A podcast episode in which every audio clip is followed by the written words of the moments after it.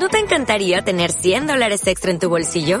Haz que un experto bilingüe de TurboTax declare tus impuestos para el 31 de marzo y obtén 100 dólares de vuelta al instante. Porque no importa cuáles hayan sido tus logros del año pasado, TurboTax hace que cuenten. Obtén 100 dólares de vuelta y tus impuestos con 100% de precisión. Solo con Intuit TurboTax. Debes declarar para el 31 de marzo. Crédito solo aplicable al costo de la presentación federal con TurboTax Full Service. Oferta sujeta a cambios o cancelación en cualquier momento.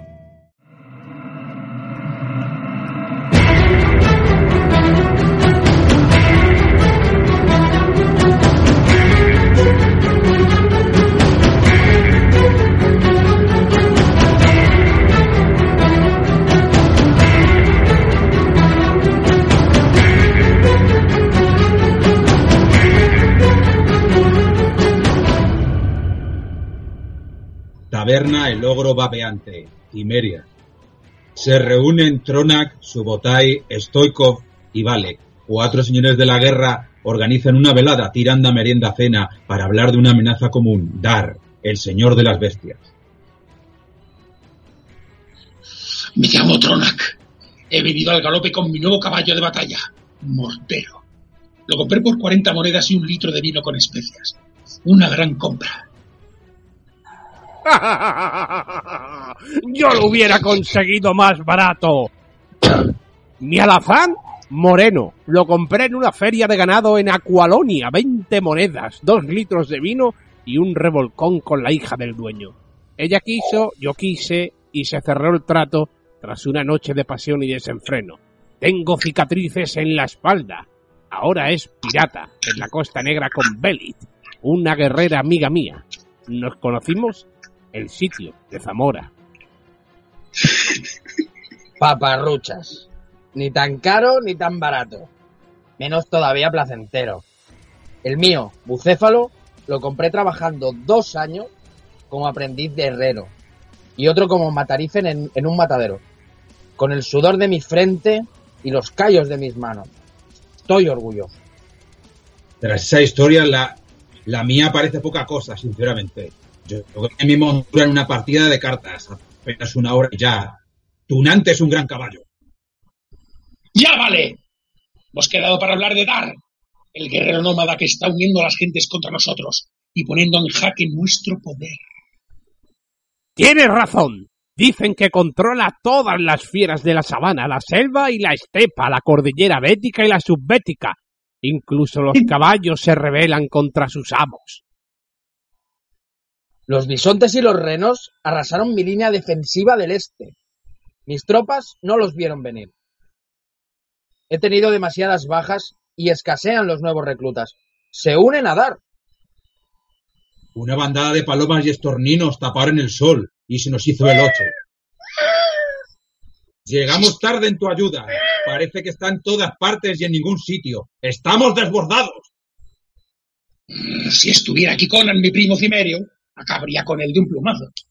Está explorando nuevas tierras y no recibo un mensaje suyo desde hace tres meses.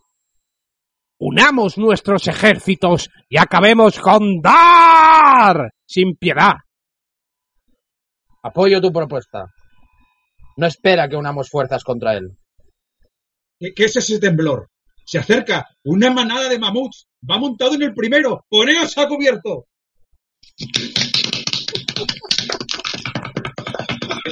Gracias, gracias. Ay, Dios mío. Lo que sale de esa cabecita, tío. Y sin droga, niños y niñas. It was foretold by witches. It was conceived through sorcery. And it was to be destroyed by all that is evil. But the courage of one mortal saved it.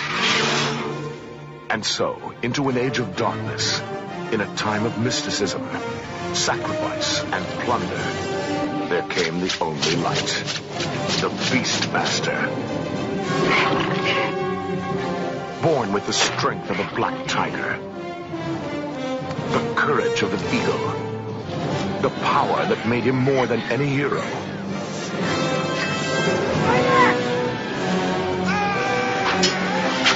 More than any lover.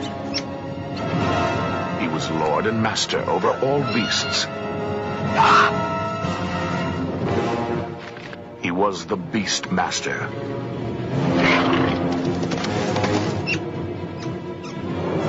Behold the wonder, the horror, the fantasy, the challenge of the one warrior they call the Beast Master. Mark Singer is Dar. Tanya Roberts is Carrie. Rip Torn is Mayak. John Amos is Seth. Together, they take us on a fascinating journey back into unexplored times. Conquer your fears. Face the unknown. And discover the incredible link between man, animal, and all that is phantasmagorical. In the world of dungeons, dragons, and Dar. The Beast Master. The epic adventure of a new kind of hero.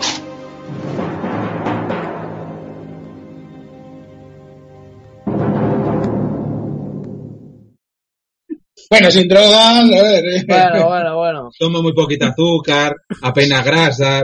Yo estoy como un toro. Límpiate la chopa. To- todo esto, todo esto, damas y caballeros, para que hablemos de The Beastmaster, el señor de las bestias de 1982. ¡Qué gozada de película! ¿Qué os ha parecido, niños y niñas? Oscar, empezamos por ti, ya que estás arriba, a la derecha. Yo, para, para, para no cambiar, siempre voy a empezar con un bueno. ¿Vale? Voy a empezar con un bueno. Es decir, sí, sí, entretenida, está, está bien. Esas. eh, ¿Qué te voy a comentar? O sea, no es lo mismo ver esta película, como muchas otras, cuando tienes 8 o 10 años, o verla ahora que me quedan dos semanas para los 36. Eh, es muy diferente. Es decir, porque ahora eh, las costuras siempre han estado ahí, pero ahora pues eh, vas con la aguja y el hilo para ver si eh, y te das cuenta, te das cuenta de lo que de, de los debe y de lo y de lo bueno que tiene, porque tiene cosas buenas. O sea, esta vez no voy a poner a parir a, a Nicolás porque tampoco es, o sea, no es como digo siempre, no es como en la mili americana, ¿sabes? Eh, pero bien. Nico, di la verdad. ¿cuántas veces o cuántas personas han confundido esta película con el Conan de Hacendado? Pues bastantes, la verdad, porque son del mismo año. Son del año 82 y se estrenan con unos pocos meses de diferencia, la verdad. Es que es. Se estrenan, mirad, lo he visto a posta hoy. Se estrenan el mismo año El Señor de las Bestias, Conan el Bárbaro y The Sword and the Sorcerer.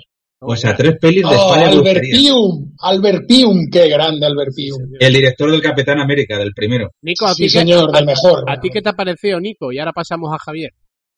Pues, a ver, la película eh, yo la recordaba bien. Solo que ahora, pues, me he fijado más en la belleza de Tania Roberts. Me, Ripton he visto que se lo pasa pipa, pero los que mejor se lo pasan en la película son Mark Singer y John Amos. Sí, señor. Ese pedazo de hombre negro, zaino. Pues ahí le tienes. Él, se lo pasa pirata con el niño. Luego ves a Mark Singer. mm, es, da- es de los años de, de V, muy, muy poca diferencia. Sí. O sea que Un año, un o dos antes, porque V es del 83, 84. Por eso, Correcto, sí, hasta 85, 86, ¿no? Sí, de O sea, cuando él hubo, fue- hubo- hubo la, la miniserie inicial y luego la serie secuela. Sí, antes de ser McDonovan.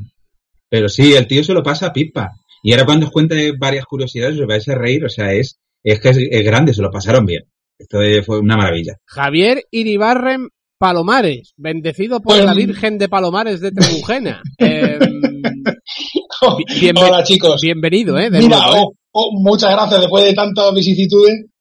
Os cuento, eh, como bien dice Oscar, es verdad que hay que contextualizar la película y la los ojos de un niño son tan bonitos y tan inocentes, ¿verdad?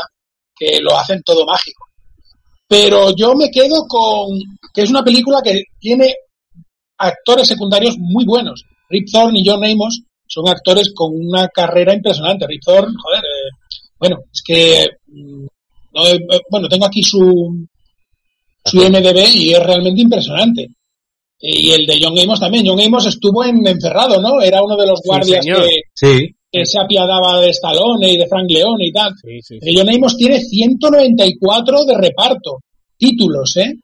que ahí es nada. O sea, que este tío tiene. Yo lo recuerdo en Tradición Sin Límite con Nick Nolte. En fin, es un tío de oficio. Y John Amos el- pasa lo mismo. Es el señor McDowell.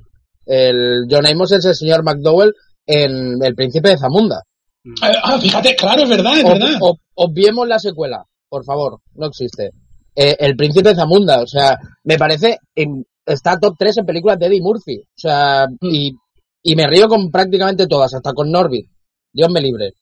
Pero, em, Hoy, por cierto, vi el profesor Chifrado, que la estaban echando en una de las cadenas.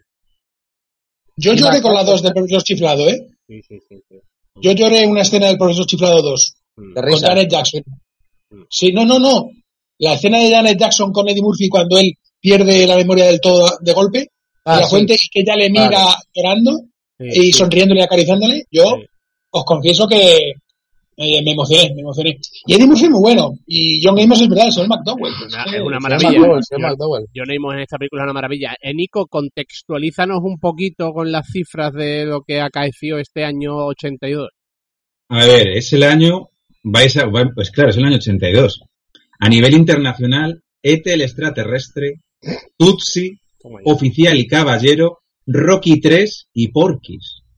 Y también está por ahí el estanque dorado. O sea, ¿Y lleváis, Tron ¿veis la- no es de este año? ¿Tron no es ¿Eh? del 82? Tron. También, también. O sea, es un año cojonudo. Sí, sí, O sí. sea, es ya solo cinco. Miráis las diez primeras si queréis ver 1980 1982. Infilm, que está en Wikipedia, es algo acojonante. ¡Qué pedazo de año! O sea, es que está 18 semanas entre las más vistas está ET el extraterrestre. Y la, de- y la decimoctava semana recupera el número uno. O sea, 18 semanas. Sí, sí. O sea, que le tiene que seguir estando dando pasta a Kathleen Kennedy, al señor Marshall y a Spielberg pasta. eh, bueno, ET, eh, es que yo creo que para, bueno, bueno, bueno, hablamos de la guerra de las galaxias, pero tre- tremendo ET extraterrestre. Oye, costó... Y el 82 también es, perdona un momentito, Sí, sí. Borja. ¿El 82 no es Blade Runner también?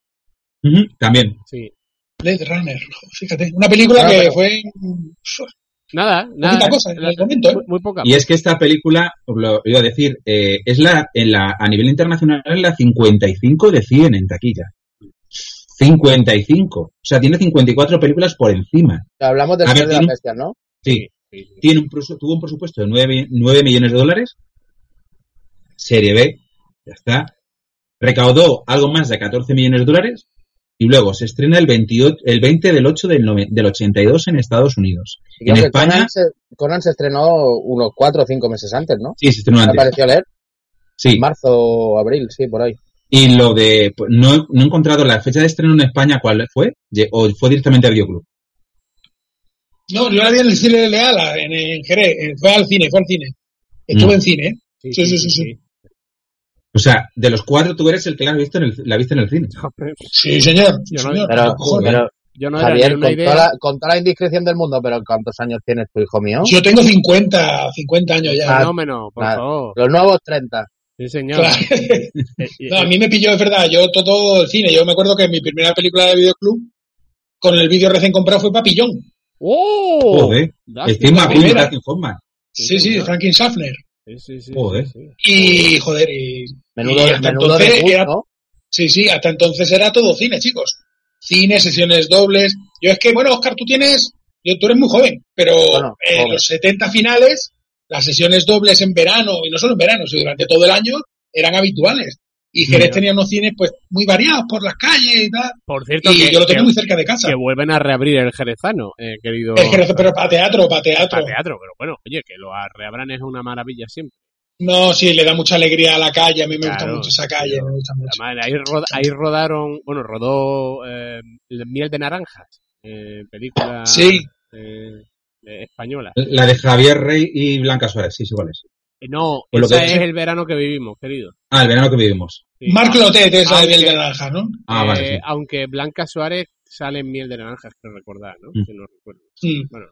Eh, Y luego, eh, en el año, a ver, el mes que se estrena eh, El Señor de las Bestias está Things Are That All, All Over, que es una pelichorra de, de porros de, de Chip Marín y de Tommy Chong, la peli de porros que tenían. Chiquichón, sí. Mm. sí.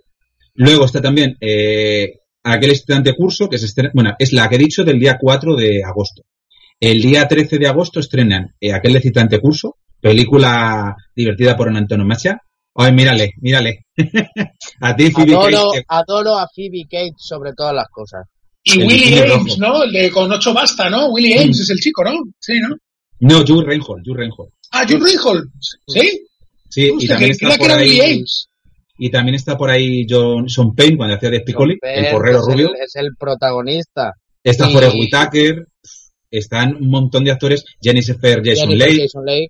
o sea, tienes Nicolas Cage también en algún papelito ahí por de fondo, pero es que no sé, y el guion, claro, de Cameron Crowe, porque mm, Cameron Crowe, hago el inciso, termina el instituto con 16 años, y aparte de escribir en la Rolling Stone y pasárselo muy bien, pues se volvió a meter en el instituto, porque seguía pareciendo muy joven, estuvo un año, en lo que sería el último año de, de allí, y escribió sobre lo que vivió, claro, cambiando los nombres.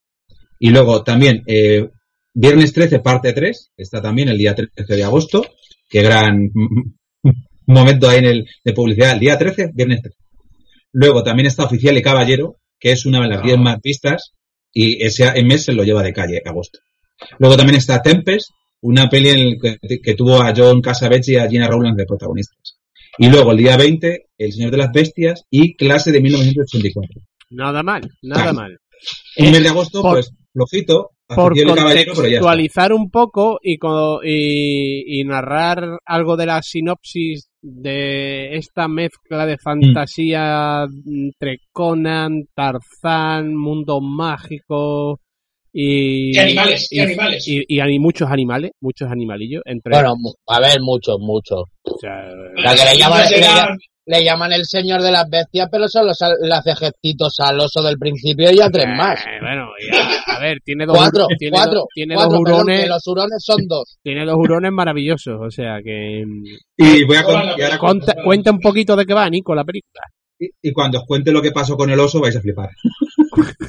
Y con el tigre, hay que contarlo del tigre también. Cuenta, cuenta, Nico, de qué va la película. Pues dar, eh, a ver, lo voy a explicar bien. El, el rey Zed va a tener un, un hijo en el reino de Aruk y por, hay una profecía que conoce el, el- el sacerdote mayor, que es Max, de que este va a morir a, la- a manos del hijo de Zed, del, del hijo que no ha nacido aún. ¿Y qué pasa? A través de unas brujas, pues quieren matar al niño antes de que nazca, pero bueno, por un ritual, lo de que te paso la tripa de tu madre a la de una vaca, Sí. pues le salva a uno del pueblo y ya está.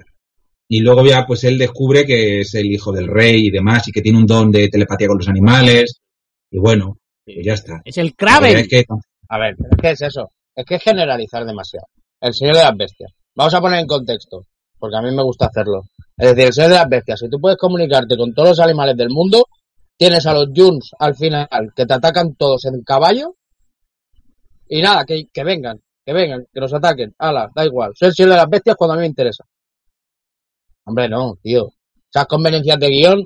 Es que es eso, tío. El señor de las bestias es demasiado genérico. Genérico, soy el señor del águila, el señor del oso, el señor de los hurones Y de la y, pantera. eh, y el señor del tigre moreno. La pantera Ya está. negra, la pantera negra sale, tío, también.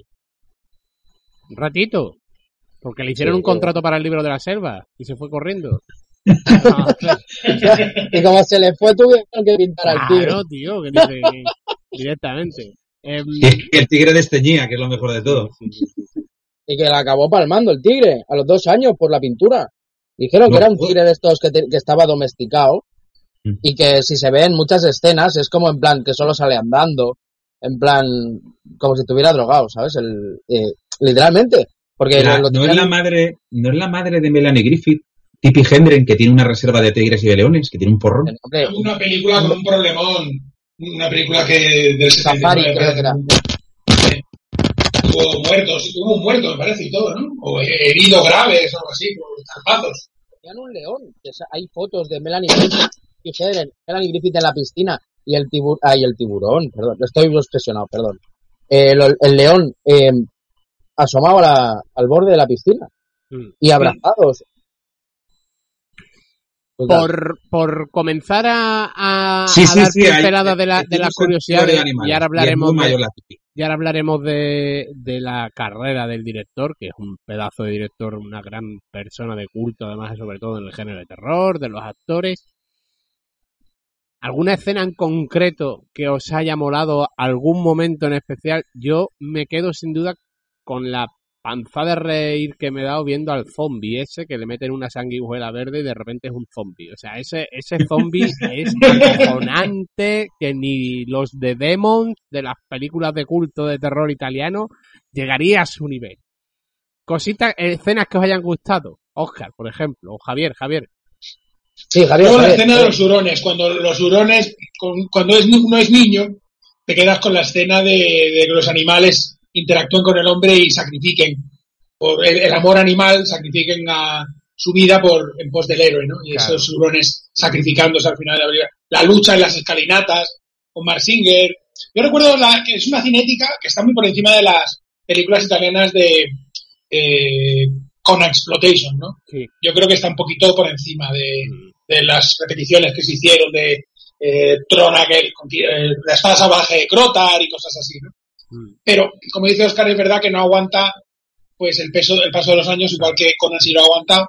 Pero sí que destacaría eso, desde mi punto de vista de visión de niño, con ocho años, nueve años, eso, los animales y la emoción que te proporcionaba verlos, ¿no? Y, y el contacto del hombre con los animales, ese poder que luego es verdad, cuando creces dices, coño, y las hormigas no, y yo qué sé, otras cosas más útiles para vencer a los enemigos, pero bueno, de niño lo dejas pasar. Claro. Piensas que ocurre, en tu, en tu mente piensas que ocurre, ¿no? En, Claro, en sucesivas secuelas, es ¿no? que al final es eso. Es decir, es la magia del cine. Claro. Lo que pasa es que, claro, eh, hay películas y películas. Esta, pues, eh, yo creo que es más una película para niños pese a cierta crudeza, eh, hasta cierto punto. Y, bueno, eh, escena, alguna escena puntual de desnudo, básica conveniencia para agradar al, al, al público masculino. Porque, claro, tienes el a padre- Tania para que los padres no se duerman, para los padres Exacto, eso que dices, ostras, se me está haciendo más larga que un día sin pan. Toma, Tania Roberts sin ropa. Claro. Y la amiga.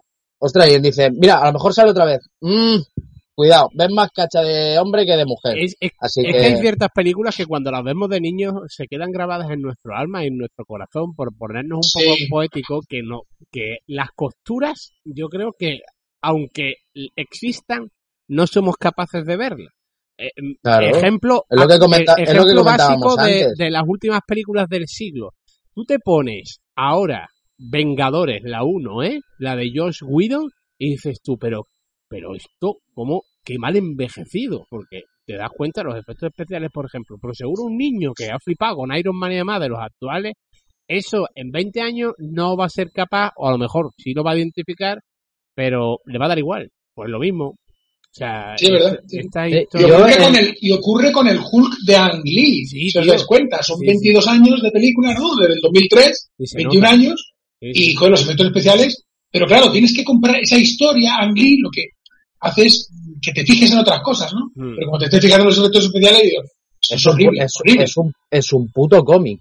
Sí. O sea, yo Sí. moriré, moriré en el barco de defensor. Es más, me atrevería, a decir- me atrevería a decir que soy el puto capitán del barco del Hulk de Ang Lee. Sí, O señor. sea, yo salí tan flipado del cine Yo igual, tío. eh, pero dije y la misma mañana me acuerdo que estaba leyendo le- estaba le- leí un cómic de Hulk y digo que te- tenía las entradas compradas tres semanas antes tío había me había, había faltado una tarde al, al instituto para ir a ver el o sea para, para comprar las putas entradas tío Sí. increíble o sea dije me quedo em, y me sigo quedando embobado cada vez Claro, ahí voy, ahí voy, pero los efectos en sí, si te ciñes a los efectos, dices, "Jo, la comparativa es era, tremenda, ¿eh? era, era, era otro aspecto. Em, Claro, pero es que, claro, si nos ponemos. Claro, es que. A mí me encanta ponerme exquisito. Hmm. Es decir, yo ya vengo aquí preparado para destripar. Yo siempre empiezo con un bueno. ¿Vale? Es decir, como Nicolás de momento no me ha dado ninguna obra maestra que comentar, eh, pues empiezo con un bueno. Pero es así, es que, es- es- coño, ves eh, los efectos especiales de Jurassic Park y parecen hechos em, ayer mismo. Y Mm. tiene 30 putos años la película. En cambio, ves eh, el CGI, yo qué sé, una peliculita así modesta, de Flash. El rey escorpión, o el rey de la Sí. momia. Eh, no, hablo ya de 2023, de Flash, eh, que se tuvieron la puñetera poca vergüenza de entregar ese producto, eh, lo siento mucho. O sea, de- después de, dejemos al, de lado niños en el microondas y lo que tú quieras. Pero, hostia, eh, pones una película, mm, 30 años de diferencia con la otra, y parece que la que está hecha hace dos días es Jurassic Park. Nico, antes de empezar en el terreno eh, curiosidades, hay que hablar un poquito de, de Don Coscarelli, que es el director de esta película, que nació en Trípoli, Libia, en 1954. Es director, guionista y además un productor de cine estadounidense y evidentemente mm, su filmografía mayormente y principalmente es conocida por la saga Fantasma o Fantasma, como lo quieran llamar, que me sigue pareciendo acojonante. Oscar lo recalcaba en la semana anterior de que es una película de esas antiquísimas que emplean el gore en ciertas escenas y, y yo creo que es tan psicodélica que, que nos hace volar la, la imaginación. Hace- A mí me, a mí me preguntas, Sí, sí, sí. mm, mm, ¿qué películas me impactaron de pequeño, de esas que, que te costaba mirar a la tele? O sea, y dejando de lado mm, lo que ha acabado siendo una de mis pasiones, que es la saga de Pesadilla en el Street, em, Fantasma 2, tío. O sea, a mí Fantasma 2, si me ponen un pedestal, te pongo seis películas ahí. Y una de ellas sería Fantasma 2, tío. O sea, de eso de, de, de pasar miedo como un cabrón, de decir, sin ningún tipo de necesidad, con 6, 7 años, pero decir, em, y soñar con esas putas bolas con pinchos, tío. Es decir, mm, que atravesar un ojo, la oreja, hostia. Y, de- y, y si me pasa a mí, la inocencia de un niño, ¿no? Mm. Pero, hostia, me sigue dando respeto la puta película, tío. O sea, ninguna de las, ninguna de las restantes, ¿eh? Pero Fantasma 2, tío. Protagonizada por Mark Singer, Tania Roberts, Rick Thor, John Amos, Rod Loomis, Joshua Milrad, en fin, un elenco es de los principales, bastante amplio. Nico, eh, que eran gente por aquella época ya con mucho nivel, ¿eh? Tania Roberts. Mark Singer, que venía de V, eh, John Amos, o sea, eran- y Rick Thor. Sí, aparte es que eh, esta película tiene dos, dos secuelas y en las dos sale el eh, Van Singer. O sea, la segunda parte que es eh, Beastmaster Through the Portal of Time, que es una birrazada de la hostia porque eh, un hermano perdido de Dar cruza a nuestra dimensión a robar una bomba atómica. Que eso es, o sea, acojonante. y dices tú, ¿no, ¿no lo pueden retorcer más? Pues, pues sí. Y luego hay una tercera parte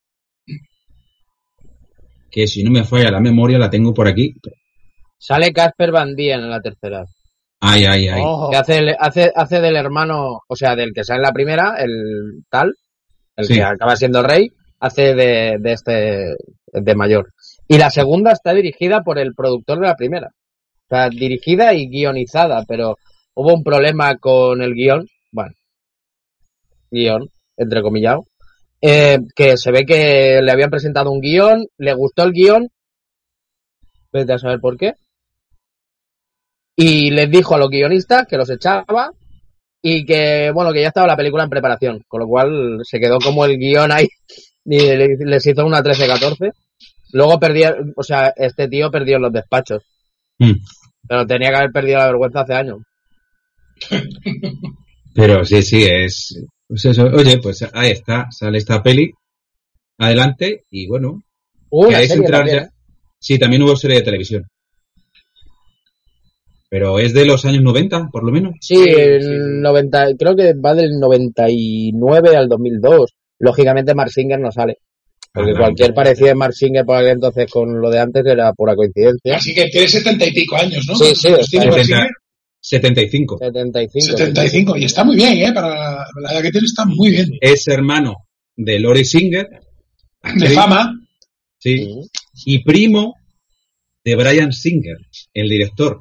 Bueno, aunque eh, no son primos de sangre, le, le adoptaron los, le adoptaron sus, los tíos al, al chico, de muy, de muy pequeño. Pero sí, o sea, no creo que le inviten a, con todo lo que pasó en Bohemian Rhapsody y todo lo que ha pasado con lo de las fiestas de chicos jovencitos y eso, no creo que le inviten a, a, a la, a la cena de Navidad, no le inviten. No, Y a los cumpleaños no, yo creo que no le llaman. No me, no me quiero ni imaginar el rodaje de sospechosos habituales, colega. En fin, no he dicho nada. Terreno Eh, curiosidades. es la de Verano de Corrupción, la mejor película de verano. Sí, la de, la de Brad Renfro, sí. Terreno curiosidades, Nico, de esta película en la cual el rey Zed dice cosas como no, este hombre es extraño, solo un hombre así hablaría con los animales. ¡Guau! Pero otra vez, es que es otra conveniencia de guion. Con cuatro animales, cinco a lo sumo. Porque no era muy abierto, no sabría mucho a Sí, los tiene demás especies. Claro. Una Este- frase este, camino, este camino del héroe, como todo camino del héroe que Claro se precia, que- está lleno de conveniencias. Sí, sí. Si no quieres Es atacar decir, a Luke- es Skywalker aprende a usar la fuerza después de mm, 80 minutos de metraje. Coño, es un tiempo récord. No me jodas. Ah, hay gente con los cursos de CCC aprendía a tocar la guitarra cuando terminaba. Ya está, tin, tin, tin, tin, acorde, tocar un poco y a la fuera. Ya está, ya se toca la... Soy Paco de Lucía. Ya está. pa- pa descanse. Es brutal, tío. Me encanta. O sea, estas conveniencias. Es que yo le. Hagamos un remake, tíos. Nos ponemos en más, más No, ahora. no, no, no, no, no, no, no digas barbaridad de niño. Hombre, déjate. Bueno, saldría mejor que el de Conan. Te lo juro. Sí, sí, sí, posiblemente. Bueno, Hombre, pues a ver, digo, No todo el mundo es Marcus Nispel.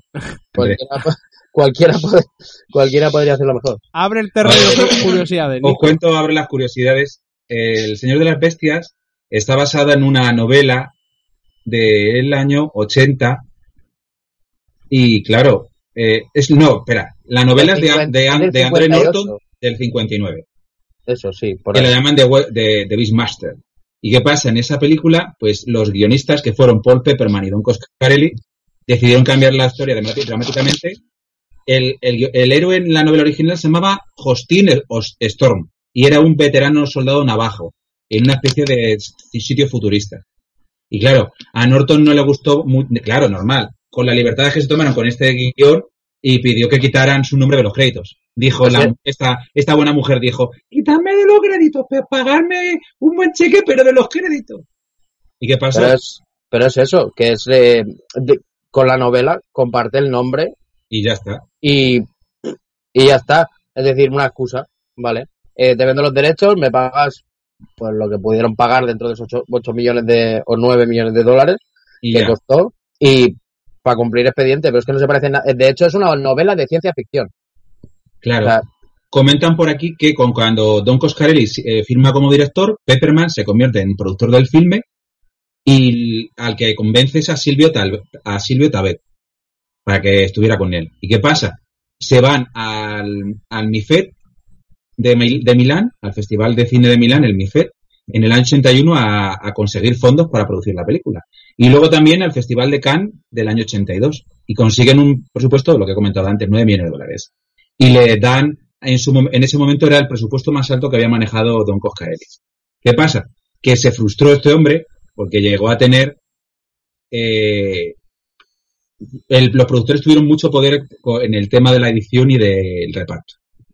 Coscarelli, ojito, quería una jovencísima Demi Moore con 18 años para el papel de Kiri, pero los ejecutivos dijeron que no y eligieron a Tania Roberts, que era más conocida. Y luego, el rol de Max lo querían, en vez de para Ripton, él lo quería para Klaus Kinski. Joder, ostras. ¿Quieres- o sea, Eso es una bizarrada. Eso, eso es, me- es meterse en camisa 11 varas totalmente gratuito. O Porque Klaus Kinski estaba loco. Entre lo que bebía, que bebía más que los peces en el río. O sea, este, querían a Klaus Kinski, pero hubo una disputa de salario y llamaron a Ripton. Mira, me le salió. Y nada, eh, estuvieron rodando eh, cinco meses y medio en el Valle, de, en el Valle Simi de California, y en, eh, en el Parque Nacional Los Padres y en el, en el Lago Piru en el Condado de Ventura. Y también por ahí en el Valle de Fuego de State Park, en Nevada. Y luego los interiores pues rodaron en, la- en, de los, en los estudios de la Metro y del Agua. Y ya está eso ahí. Luego, otra cosa más, que esto tiene gracia antes de entrar en más curiosidades. La Pantera Negra es un, tin- es un tigre teñido porque era más fácil manejarlos. Y durante la producción eh, no dejaban al tigre estar mientras había niños u otros animales, porque les podía hacer daño. Sea, tela marinera. Oye, no hay ¿Y un plano, no hay un de esa pantera negra de verdad. Ah, Yo he tenido la sensación de que hay un momento del plano de la pantera negra cuando va a saludar al hurón de que es una puñetera marioneta. Es un tío con la mano dentro de la pantera negra. al final, al final, ¿no? Sí. Cuando Sí, sale, de la, cuando sale de la bolsa con las dos Sí, sí, crías. sí, sí, me da la sensación de que es una mano metida en la haciéndose una pantera negra. No sé. sí. A, a saber, a saber, ahora os lo diré. ¿Qué pasó? Que querían extenderla en un principio el 25 de diciembre del 82. Pero claro, en ese mes de julio eh, la United Artists, la que se hundió con, con la película esta, ¿cómo se llama? La puerta del cielo. La puerta La Puerta del del Cielo. Del cielo. A- adquiere la distribución doméstica, los derechos, y la estrenan en verano. Y claro, pues la tuvieron que promocionar ese mes de- en, ese, en agosto en el The Comic Book and Science Fiction Convention en Los Ángeles. Y hacen un pase en esa convención de Los Ángeles, y bueno, la estrenan el 19 de agosto del 82 en 16 ciudades, y luego en... A ver, a ver, empezaron en 16 ciudades en 165 pantallas. Y luego en 8 ciudades más en 66 en la segunda semana. Y luego ya llegó a ser quinta la semana que se estrena y después de 6 semanas ya habían ganado algo más de 3 millones de dólares. ¿Qué pasa? Esto pues no es un exitazo porque la distribución no fue muy allá. ¿Qué ocurre? Que esta película se hace famosa en la HBO, en la TBS y en la TNT. Tanto que el, come- el cómico Dennis Miller eh, eh, decía de la HBO, ¡eh! Que Beastmaster está en la HBO. y luego también hubo esa coña con la TBS que la llegaron a, nom- a renombrar como The Beastmaster Station. Estos, americanos, estos americanos son la hostia, tío. Y luego en el 93, el director de programación de la TNT comentaba que la, única, la segunda película más popular de la TNT, después de eh, después de eh, lo que el viento se llevó, era El Señor de las Bestias. O sea, esto es tremendo. Y que otra curiosidad fue que los la gente metida en la, la producción de la película querían que saliera un especial de Tania Roberts en Playboy para promocionar al- ayudar a promocionar la película. Pero este no salió antes de la película y lo echaron después. La gente lo puede buscar. O sea, Claro, no, es tú- algo a ver, eh, queda claro que tú eres el experto en decir de, de cuándo son las ediciones de Playboy. O sea, eh, Pues fue se- en, el, fue en el año 82, si la queréis buscar. ¿Y qué pasa? Pues la segunda parte es del 91 y la tercera, que como ha dicho Oscar, es del año 96. ¿Alguien Y tiene no valor, la he ¿alguien visto. tiene La segunda sí, pero la tercera no. ¿Alguien las ha visto? La 2 y la 3. Yo, yo, yo sí. ¿Y qué tal? ¿Y qué ¿La has tal recuperado? la experiencia? ¿Hace falta que responda? Si, Bueno. si quieres te paso el teléfono de un psicólogo. Puedes responder, es Benjamín del psiquiatra. grupo. Si quieres. ya, bueno, eh, yo, yo recuerdo, o sea, la segunda no me he atrevido a volver a verla. Hombre, estaría bien. porque me pareció tal despropósito, o sea, y la descubrí tarde. O sea, yo viví, he vivido siempre con el recuerdo del Oscar de 8, 9, 10 años que veía el sábado por la tarde El Señor de las Bestias. Como muchos otros niños, como vosotros, que la veíamos, la utilizamos el sábado por la tarde, domingo por la tarde, da igual. Mm, Yo la pillé esta, también me parece una tarde con 11 o 12 años. Y maldita la hora. Maldita la hora. O sea, yo que soy, soy completi- completista por naturaleza, a la que te enteras de que es una saga, eh, te tiras de cabeza. O sea, dices, es una puta piscina vacía, pero tú te tiras.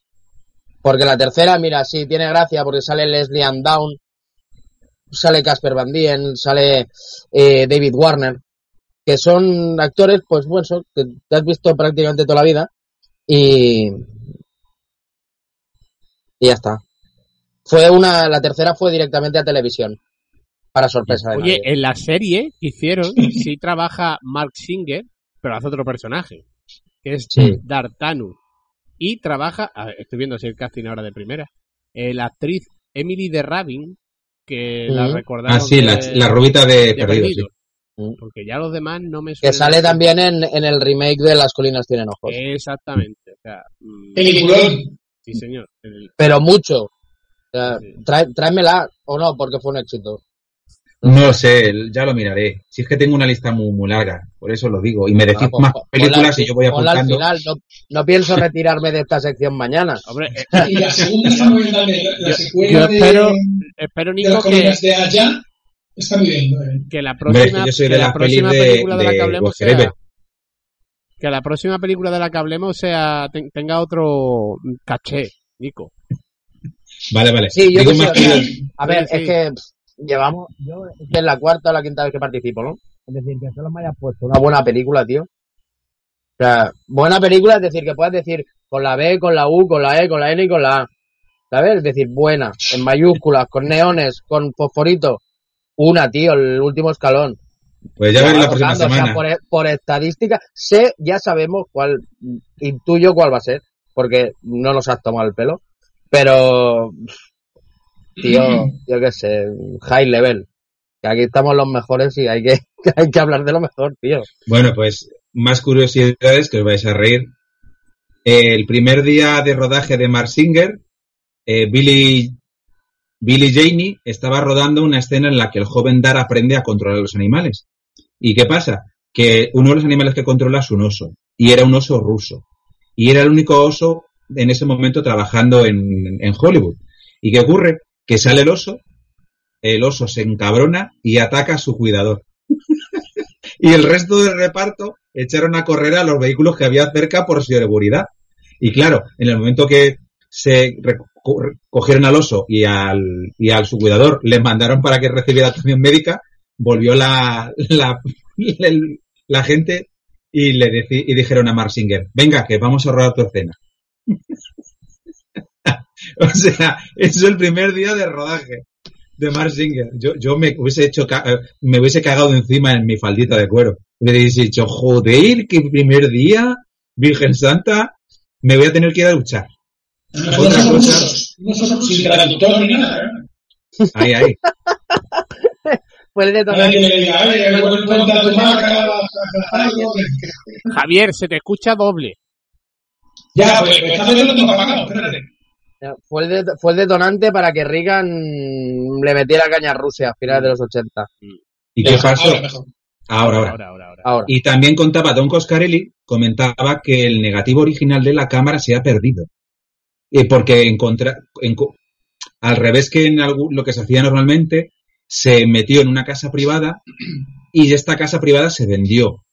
Y no se sabe qué pasó con esos negativos que había en la casa. Por lo que Coscarelli, el pobrecito, ha pedido públicamente que le ayuden a encontrar es- esas latas de los negativos. A saber dónde estarán ya. Vale, yo tengo Pero- una cosa. Bueno, no, cuando acabes, cuando acabes. Vale, luego el águila, al águila la, el águila iba a su aire y no solía, no solía volar a, cuando la llamaban para volar. ¿Qué pasó? Pues que eh, para, eh, para ¿Qué, qué- qué llamaron El a, oso ¿Qué? que no, no traduce, ¿Qué llama- el águila que va a su puta bola. ¿Qué esto que llamaron? llamaron a, ¿Qué, mi- qué mierda del señor de las bestias? llamaron a Este fa- sindicato, este sindicato, fa- el faltaba, sindicato este. escúchame, que llamaron a, cómo consiguieron grabar escenas del águila. llamaron a. Zacarías de la, o cómo, al de la Milana, a Zacarías, llamaron, No, a, no, a Zacarías, no, a, a Zacarías. a Zacarías, ¿Eh? eso, no Zacarías. No, pues, ¿qué pasó? ¿Qué pasó? Para grabarla volando, ponían a, a la, al águila, la subían en un, en un globo y en la cesta del globo había una... Sí, sí, sí, os vais a reír. Y en la cesta del globo abrían una trampilla y caía el águila y volaba y eso lo grababan. Eso, para hacer eso, el que lo ideó sí que debía llevar un globo de cojones. O sea, Cinco meses y medio para grabando, tío. O sea, yo creo que estarían desesperados con el águila. Otra, otra, esta es maravillosa. A Dino de Laurentiis le gustó mucho la película y Bueno, el que tío, Dino- atento al tío Dino, al tío Dino le gusta un montón la película y le ofrece a Don Coscarelli dirigir Conan el Destructor. Hostias. ¿qué pasa? Que Don Coscarelli rechazó- lo rechazó porque pensó que el guion era muy malo. claro, porque todos sabemos que este es, mm, vamos, está a la altura de los mejores. Claro, otra, otra, otra. Tania Roberts, eh, gracias a este papel, hizo la audición para ser Stacy Sutton en Panorama, en Panorama para Matar, que se estrenó en el 80. Luego, el tigre estaba teñido, claro. ¿Y qué pasaba? Que al tigre se le, alrededor de la boca, se le, cada vez que iba a beber el pobre bicho, se le borraba el tinte negro. Y se Y le- hay, hay, el- hay escenas en las que se ve que dice, esto de Pantera tiene lo que yo de japonés. O sea, Tremendo, tío. y le tenían que, y tenían que tener al pobre bicho otra vez alrededor de la boca. O sea, esto, esto con los animales, te Bueno, la bestia. el, el- joder. el pobre animal murió después de unos años, ¿eh? ¿Y qué pasa? Después de la película, sí. Dan Marsinger, con mucho pitorreo, se refería a su traje como la, como la falda jula de cuero. Y cuenta, eh, contaban John Amos y él que cuando se vieron así- el uno al otro por primera vez en sus trajes se empezaron a reír. Dijeron, a es lo que nos hemos metido, John. ¿Qué pasa? Parece ser que no había muy, mucha química entre Tania Roberts y Mark Singer, por lo que la cabrona de, de Tania Roberts se ponía a flirtear con el niño que hace de, de, de heredero del... Pero, Sí, sí, esto- sí. pero qué nivel de degeneración es este. Pero voy a contar, es que lo mejor no es esto. O sea, o sea, eh, tío, hay, co- cosas, hay cosas que es niño. mejor no saber, tío. ¿Y ¿Qué pasó? Madre mía. ¿Qué dice este niño? Este chico, que se llama Josh Milrat, eh, comentaba que nunca se quejó porque estaba en la edad en la que encontraba a las chicas interesantes. Pero ¿cómo se va a quejar? Esa pedazo de mujer eh, está tonteando contigo y tú, pues, pues, tontea, tontea, Tania. Y para ponerse loco al otro. Sí, para tocarle loco. Otra, otra, esto es maravilloso. Espérate, que ver los hurones por ahí. Sí. Claro, falta, falta, la, 25 falta la, la curiosidad de los hurones. Los Claro. hurones no pudieron ser los más buenos del rodaje, imposible. No, no, no, no, no. Por está escandalizado. Usaron 25 hurones para codo y podo. ¿Por qué? Porque los hurones no los puedes entrenar, es imposible. Y claro, y les tenían que dar eh, comida para, para, para que hagan algo. Luego usaron cuatro tigres, cuatro tigres para hacer de Ru y el más... Me encantaría ver a Javi, tío. Me encantaría ver a Javi. O sea, es que lo digo descojonarse. Es que no se salva ni uno. Es que Y no se ahora voy salva a ni un, decir- ni un animal, ¿eh? Os voy a decir Ay, una Dios muy mío. buena, que esta es que es cojonuda. Ni uno de los cinco animales Ni uno, ni uno, puede- ni uno. con los que se puede comunicar. Ni uno de los cinco. Otra. Anda que, anda que se llega a estar Klaus Kinski. Cuidado, que empieza a dar bocado, vaya. Klaus, no te comas los hurones, coño. Estoy la preparando mi papel. Yo preparo mi llama- papel como me sale de los huevos, ¿no? a- hay una peli muy chunga que se llama Aguirre, con la cólera de Dios, en la que Klaus Kinski ya estaba des- desvariando, y también en la del Caballero del Dragón, la que rodó con Miguel Bosé. Y el Fitzcarraldo también ya desvariaba. Estaba ya- Lo Entre dice- que estaba dice mal de la como si cabeza y fuera- bebía. Lo dice como si fuera algo fuera, fuera de lo normal, ¿sabes? Dice, Otra, otra, no, esta no, es no, buenísima. en Aguirre- Oten- otra, otra. Al actor que hacía del, del príncipe del príncipe jovencito no le permitían estar en el, en el sitio del rodaje al mismo tiempo que al tigre. Ah, ¿Y qué pensaba que pasó? decía que era Tania Roberts. No, no, no, no. ¿Sabéis cómo, cómo solventaron el problema del niño en el rodaje? Pusieron a un doble con bajito con peluca y le hacían tomar de espaldas para hacerle pasar por el niño. De puta madre. Un enano con peluca. Emocionado ahí. ¿Esto qué?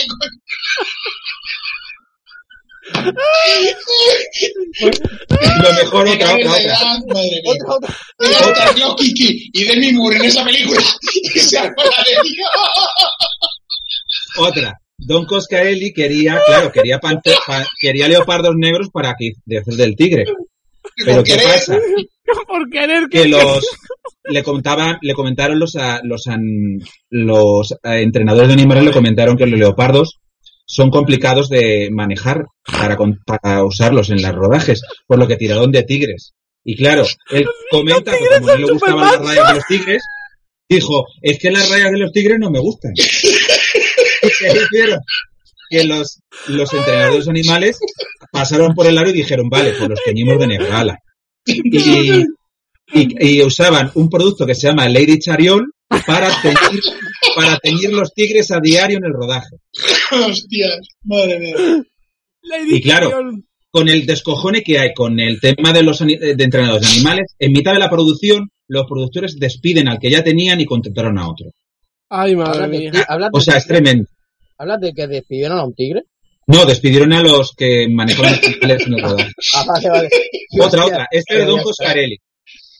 Don Coscarelli vendió sus derechos de la historia de los personajes y no quería estar metido en el tema de las secuelas o la serie de televisión. Y no, ha- y no dijo que no quería ni dinero. Que no, que no, que él no quería hacer secuelas. Hombre, después solo faltaba que fuera Ventura por allí. O sea que me parece acertadísimo. Dijo después de Otra, otra. Esta es buenísima. Después, Hostia, Claro. ¿otra? Grababan en el, grababan el del desierto de California por la noche en taparrabos. ¿Y qué ocurría? Que el, el- el rodaje era bastante frío y les tenían que eh, poner a calentarse entre escenas. ¿Y qué pasa? hay una escena en la que Kiri tenía sexo con Dar después de que le destierre el, el rey Zed. Y claro, comentaban que hacía tanto frío esa noche que en el momento que dijeron corte Don Coscarelli, corrieron a tapar a Tania Roberts con mantas del frío que pasaron. Eso, Luego normal, eso es bastante habitual, ¿eh? Querían, sí, eso es pues, de toda la vida, y rodar con abrigo no agosto, joder. Oye, ¿y al niño Sí. le pusieron con la mujer a calentar también por la noche? Por eso, No, no, no creo, Ah. porque el tema de El los... niño estaba con el, con el enano, el niño estaba con el, con el enano. De, hombre, de donde veníamos, yo creo que llegaron a poner límites, imagino. Otra, otra, otra, esto es buenísimo. Empezaron a rodar en anamórfica- eh, con lentes anamórficas. Pero ¿qué pasa? Que los distribuidores franceses que pusieron pasta en, el, en la película insistieron en unas es- esféricas para poder mostrarla mejor en, la, en televisión. Querían usar anamórfico 2.35 porque creían que así se quedaba mejor en cuatro tercios en televisión. ¿Qué pasa? Que cuando se encuentra el joven Dar con el oso en el bosque, se, esto, bueno, hubo un- unas chorradas para cambiar, para cambiar todas estas tonterías de tema de la, de la imagen a televis- del cine a televisión, que bueno, que comenta Don Coscarelli en la edición especial en DVD todo esto. También le llamaron Miracle Master en, Jap- en Japón, o sea, el maestro del milagro. Otra. Hay una escena en la que Dar eh, se despierta después de que ataquen, el, el- ataquen al pueblo y tiene un perro que se llama Todo y supuestamente el perro está muerto, claro. Pero ¿qué pasa? Si te fijas bien, el perro está respirando. o sea, tela marinera. Cosas del Beastmaster, tío. Que no lo no has pillado. Cosas del señor Otra, de la otra. bestia. Esto es maravilloso. Es, eh, Dar es el, esto es de, en tema, de, en tema de, de- detalles en profundidad. Dar es el hijo perdido de Zed, el rey. ¿Y qué pasa? Después de, de rescatar al rey Zed, que es eh, viejo y, y, y ciego, claro, Kiri le llama tío. Por lo que si Zed es el tío de Kiri y su y Dar es su primo, su hijo perdido, significaría que Kiri es su primo. Sin Y saldría- embargo, y, y saldrían niños que ya, bueno, ya veríamos. Claro, por lo que, pero luego comenta el rey Zed que, es- que su reina, la madre de Dar, murió a manos de una bruja que le robó el, el, el- el niño. Por lo que eh, Tal tiene una madre diferente y Kiri podría ser familia, pero de, de del otro, del niño, por lo que sería Dar primo de por matrimonio. Y luego eh, se deja en el aire, que es un fallo de guion gordo, con quién tuvo el rey a Tal porque la reina ya estaba muerta cuando nació. O sea, ¿quién es Como la- si la- eso fuese un impedimento. A ver, ¿qué rey, qué rey, a ver, qué rey que se precie tiene hijos bastardos, joder? Mira, Una- un agujero grande de guion, dice. Pues sí es lo más realista que hay. Hombre, pero no se explica, es que a mí al chiquillo le deja sin madre. ¿Quién es la madre del chiquillo? Y va con un negro raro, con A coleta. ver, a ver, yo con todo el respeto del mundo, tío. ¿Has leído la Biblia? Sí, sí, sí, ¿De dónde viene Jesucristo, hijo mío? claro. Y Pues también como nace, supuestamente a la madre de Merlín el mago la viola un demonio y es monja. O a la madre del príncipe Siddhartha se le aparece un elefantito que se le mete por un lado. ¡uh! O la lluvia de oro de, de, de Danae. O Leda y el cisne. O Europa y el toro. Si es que esto, esto es el de- del día al día. Sí, O sea que claro. la- todas las ver. mitologías tienen estas Antes- concepciones raras. Antes de que, antes de que acabemos, yo sí quiero defender ciertas cosas de la película, ¿vale? O sea, ya no voy a hacer spoiler, porque tampoco estoy defendiendo demasiado, pero eh, hay cosas que, que son a destacar. No sé si tienen más curiosidades. No, no tengo más. con Tania Robert, ¿no? Con Tania, no, la pobre Tania, pues no. Tania luego, dos, unos años después, fue Sina, reina de la selva, que a pesar de teñirla de rubio, joder, pero es que en esa película, que también es malilla, ella sigue estando espectacularmente guapa, a pesar de que de rubia no la va muy allá. Tiene Pues unos sí. ojos, unos ojos muy bonitos. La primera vez que le enfocan los ojos, Sí, azul es así. Buah, pero azules, azules turquesa, o sea, pero es un turquesa raro. Sí, aparte, eh, Tania Roberts se casó a principios de los 80 con su, con un estudiante de psicología y estuvo casada con él hasta, hasta que murió en el 2006. O sea, con todo el puterío que hay en Hollywood y lo típico de la actriz que se hace famosa que deja a su marido, en plan Hilary Swan con el hermano de Matt Dillon. O, o, bueno, pues no, no, no, ni mucho menos. Se siguió con su marido hasta que murió en el 2006. O sea que, y, pero no tuvieron hijos. Bueno, en, en- Oscar, por, por defender la película, ¿qué quieres comentar? A ver, que dejando de, dejando de lado, pues eso, que vista con los ojos actuales, mm, o sea, de 25, 30 años después, es complicado, pero, pero se puede llegar a defender. A mí la banda sonora me parece una pasada, tío. Sí. Mm. Eh, de Lee Holdridge, que también eh, hizo la, la banda sonora de 1, 2, 3 Splice, por ejemplo, de Ron Howard con, con Tom. Hanks y Daryl Hannah. Eh, hostia, tío, es, es, es pura aventura también, o sea, y ese, ese compositor es famosísimo en televisión. mm, Famosísimo. Lo vi por encima. Entre los semis y los y Grammys y demás. Sí, sí, es una, era una eminencia. Y la, y la, a ver, la, la belleza del- de la, la fotografía también está, Mm. para ser la, el tipo de película que es, la fotografía está muy cuidada, es decir, y hay también movimientos de cámara. A mí, el movimiento 360 al final, tío, cuando aparece Tania Roberts de la nada porque salen del poblado y si Dar no la ha visto es que es muy cabrón. Pues dices, coño, he- hemos caminado todo lo que hemos caminado y aparece, y te paras ahora y no te has dado ni cuenta que bueno, que estaba defendiendo cosas de la película. Pues eso, que ahí al final, que están ahí besándose y que todo muy bonito, lo de la urona que queda con los dos huroncitos. Crías, eh. que es, es, es, es precioso, porque al final es lo que comentaba Javi, que me he quedado con la de comentarlo. Eh, yo también me quedaría con esa escena en la que, bueno, el villano principal eh, muere o lo matan eh, faltando 15 minutos para acabar la película, eh, pero es todo gracias al, al hurón macho. Eh, que Mm. es como, sí, o sea, antepone el, eh, el que se salve eh, Dar, por ejemplo, eh, a, a tener, a seguir con su familia, ¿vale? Que seguramente no son animales racionales, pero ya puestos a inventar cosas, dicen, mira, que por culo al tío este que voy a tener hijos, ¿sabes? Claro. Pero es una no, película no, familiar, que es una película familiar. Exacto, es, es así, tío, y son cosas que parecen una tontería, pero no sé, te llenan, dices, ostras, qué guay, ¿sabes? Eh, y ya sea tengas 60, tengas 36 como voy a hacer yo en dos semanas, y o tengas 8, eh, son cosas que, que sí que se te quedan, tío, y a valorar, pues eso, la música, la fotografía, ciertos movimientos de cámara se demuestra que Don Coscarelli no es una persona coja a la hora de utilizar No, hombre, no. no, eh, o sea, se demuestra. Eh, adoro también, que me he olvidado antes, mm, Bubba Hotep, mm, que aprovecho Ah. desde aquí, aprovecho desde aquí también para recomendarla a todo aquel que quiera.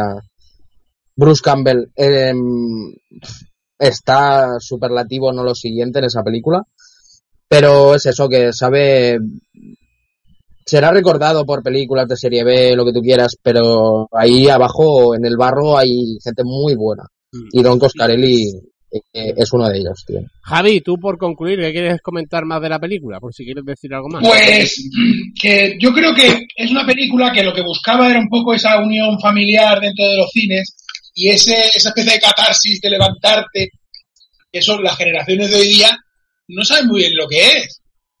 Saben alborotar, saben armar gresca, estar con el móvil, estar distraído, dar el coñazo, pero bueno, pero no saben lo que es la catarsis de la unidad que había litúrgica de una escena muy emocionante que levantas y aplaudes. Y la mitad del cine se levantaba y aplaudía. Esa, eso los jóvenes de hoy día no saben lo que es. Sin embargo, en películas como La cabaña del fin del mundo, Mm. o esta misma, El Señor de la Bestia, que estaba orientada, no, no infantilizada, porque es verdad que tiene escenas de algún desnudo que otro, tiene escenas sangrientas, tiene tal, pero porque a los niños tampoco se les trataba como ocultándoles todo, todo, todo, ¿no? Sino que los niños se bregaban con ciertas, o el abismo negro de Disney, joder, joder, joder, o el dragón del lago de fuego en el 81, Claro. caray, Peliculón, ¿eh? Peliculón el de Matthew Robbins, ¿eh?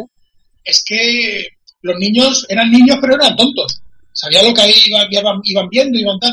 Entonces, yo creo que es una película que buscaba, pues eso, que la gente aplaudiese en momentos emocionantes, que los padres fuesen con los hijos, esa especie de eco-friendly, ¿no? Esa especie de precursión del pre- eco-friendly, ¿no? De, del que quiera a tus animales, compréndelos, comunícate.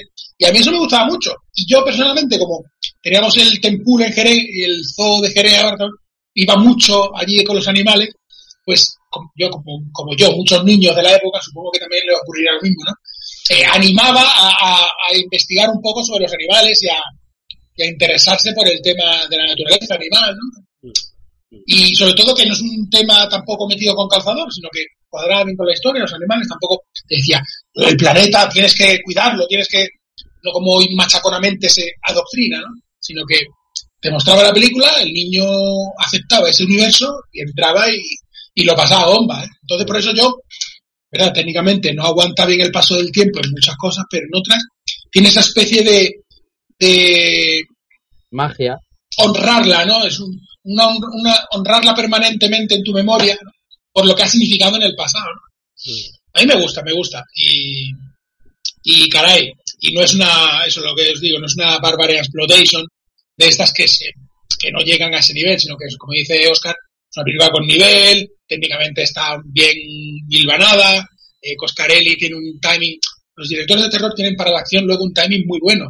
¿sabes? Saben lo que, saben mostrar la acción muy bien, son capaces de pasar del, del género de terror a la acción y lo hacen, y la aventura lo hacen muy bien. Y yo, más que un aprobado, yo le, le doy mucho cariño. Sí, señor. Sí, señor. Película muy especial para Javier Iribarren. Que el largometraje, por cierto, quien lo quiera ver, lo puede disfrutar en Filming, que lo tiene en streaming fijo. Y oye, la versión latina la tienen en YouTube. Que No, en, caste- en castellano, en castellano. En o sea, castellano, en castellano de aquí. Está. Vale, pues Yo la he visto perfecto. allí. Eh, así que bueno, quien la quiera ver, pues el Señor de la Bestia. Nico, la semana que viene, ¿con qué nos vamos? Deleítanos, por favor. Vamos a hablar del señor Charlie Sheen, Hombre, hombre, a ver. que sale, por cierto, que es una... Bueno, os lo digo. Eh, la película se llama El Aparecido. Y si queréis, podéis eh, cronometrar el tiempo que sale en pantalla el señor Charlie Sheen. El aparecido. ¿Y el protagonista es él o no? Es Charlie Sheen. El aparecido, pues no me... sale también Cheryl Fenn, la mitiquísima Laura Palmer de Twin Peaks. También está por ahí yo, eh, Nick Cassavetes, el hijo de, lo, de Gina Rollins y de John Cassavetes. Uh, Randy está, está tu tío Randy. Mi tío, mi tío, mi tío Randy. Nick No, mi- bueno, es, tío segundo, ¿no? Randy Tío Quaid. segundo. el, el hermano de tu tío. El hermano de mi tío, de mi tío Denis. Bueno, a ver, la, la podemos la, la podemos disfrutar, por lo que estoy viendo, en Está en Amazon, YouTube. en Amazon Prime Video. Está disponible en streaming y también la pueden, Hostias, la pueden sí que disfrutar. está. La Está pueden con la, con la suscripción de Prime. Sí, sí, la pueden disfrutar. Y, en, y en Plex, en que por cierto, Plex, y Pluto. Plex la tengo yo también, es gratuita. Y tiene películas que mm, hace que ni se nos ocurriría que estarían en, en plataformas. No sé, ya La hablaremos, ya, desde aquí. ya hablaremos de esta película, pero parece una versión del cortador Y- de césped con Fast and Furious, por lo que estoy viendo. Eh, Bueno, es bien Ah, pero un Mad un poco antes, ¿no? O sea, el Sí, sí, cortador es de CP debe ser del 90, ¿no? por, Por el, por Del, cartel, del 96. por el cartel que parece una mezcla del cortador de césped Mm. con Fast and Furious. Eh, Es Mad así- Max. Tiene cosas de, de Mad Max. Pero, oh, qué, qué, me, qué mezclita, sí. sí. Pues bueno, os lo digo que tiene una escena muy, bueno, de revolcón, que Cheryl Fenn por aquel entonces era novia de Johnny Depp. O sea, ¿y qué más tiene la película así de curiosidad, sin destripar mucho? Bueno, no cuenten nada, guárdalo para la semana que viene. Vais a ver el coche, que el coche mola un montón, el coche es real, aunque lo veáis en la película y digáis que penséis que es muy futurista, ese coche fue real. Y bueno, que eh, la ha aparecido, la podéis ver, The Great. Querido Oscar, que pases buen fin de semana. Igualmente, caballeros. Javier Gracias por invitarme. Iribar-. Javier Iribarren, gracias por todo, querido. Te esperamos Madre mía, con todo lo accidentado me lo he pasado bomba, me lo he pasado bomba aquello. la, la semana que viene te esperamos también, ¿eh? Pero ya eh, tengo una semana para arreglar esto del Sí, Skype. Sí, sí. Sí, sí, sí, sí, lo tiene. Y, no Y tarde si no, así, con el móvil. Tampoco, o sea, pero quiero, quiero verte la cara. Es decir, Por eso, por eso ellos- el Skype para ellos- que me veáis un poquito ahí. la gente que nos escuchará, que espero que sean muchas y muy buenas, eh, nos escucha solo, pero nosotros nos vemos las caras Claro, cuando hacemos Ya, esto. ya, ya, ya. Esto que lo tengo que arreglar para la semana que me da un coraje que no veas. Sí. No te, no te preocupes, Javier, pero eh, desde aquí, como no habíamos tenido oportunidad ni de intercambiar impresiones, ni siquiera en Twitter, seguramente, eh, que ha sido un placer, tío. Mola, Igualmente, mola igualmente. muchísimo escucharte, tío. Posiblemente Igualmente. volvamos a la senda de Twitch. Así nos podrán ver nuestras caras y este tipo de cosas. Querido Nico, que pase buen fin de semana. Igualmente, ya veréis lo que tengo que familia. Dale más potencia a tu primavera con The Home Depot. Obtén una potencia similar a la de la gasolina para podar, recortar y soplar con el sistema OnePlus de 18 voltios de Ryobi desde solo 89 dólares. Potencia para podar un tercio de un acre con una carga. potencia para recortar el césped que dura hasta dos horas y fuerza de soplado de 110 millas por hora. Todo con una batería intercambiable. Llévate el sistema inalámbrico OnePlus de 18 voltios de Ryobi. Solo en The Home Depot. Haces más, logras más.